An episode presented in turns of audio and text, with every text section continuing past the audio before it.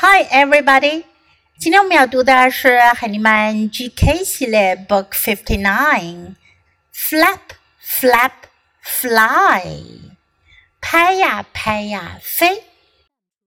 First, listen to the story. Flap, flap, fly. Mother duck can walk. She walks and walks. She walks by the pond. The little ducks can walk. They walk and walk.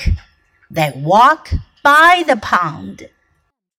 Mother duck can eat. She eats and eats. She eats by the pond.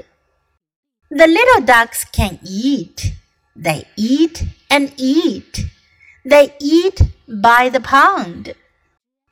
Mother duck can swim. She swims and swims. She swims in the pond. The little ducks can swim. They swim and swim. They swim in the pond. Mother duck can fly. The little ducks can flap, flap, flap, fly. 这个故事讲的是鸭妈妈和鸭宝宝们，他们都能做些什么呢？Mother duck can walk，用 can 来表达可以做、能做。Walk 走路，鸭妈妈能走、能散步。She walks and walks。如果我们把两个动词叠用，walks and walks，表示走了又走。She walks by the pond. 她在池塘边散步。By the pond，在池塘边。The little ducks can walk. They walk and walk. 它们走了又走。They walk by the pond. Mother duck can eat. 鸭妈妈还可以吃东西。She eats and eats. 这回我们叠用的是动词 eat. Eats and eats. 吃了又吃。She eats by the pond. 她在池塘边吃东西。The little ducks can eat. They eat and eat. They eat by the pond. 鸭宝宝们，它们也能吃，它们吃了又吃。Mother duck can swim. 鸭妈妈还可以游泳，还会游泳。She swims and swims. 游了又游。She swims in the pond，这回不是 by the pond，而是 in the pond，在池塘里，它在池塘里游水。The little ducks can swim. They swim and swim. 它们也游了又游。They swim in the pond.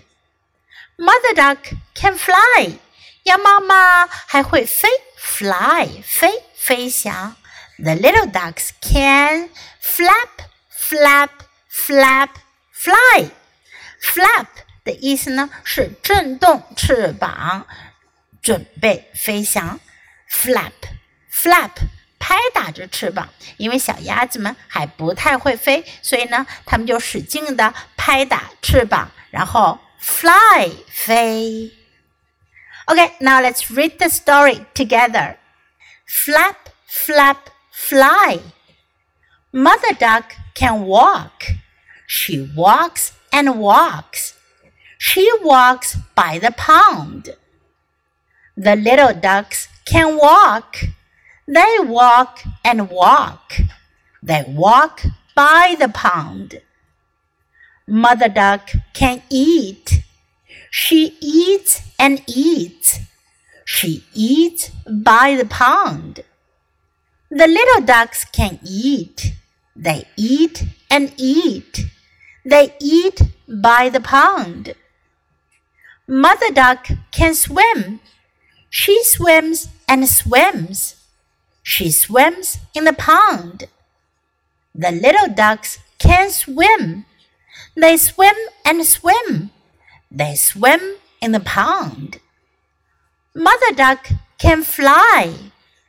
The little ducks can flap, flap, flap, fly. 这本书我们就读到这里，别忘了要继续练习反复朗读，直到你熟练掌握哦。Until next time, goodbye.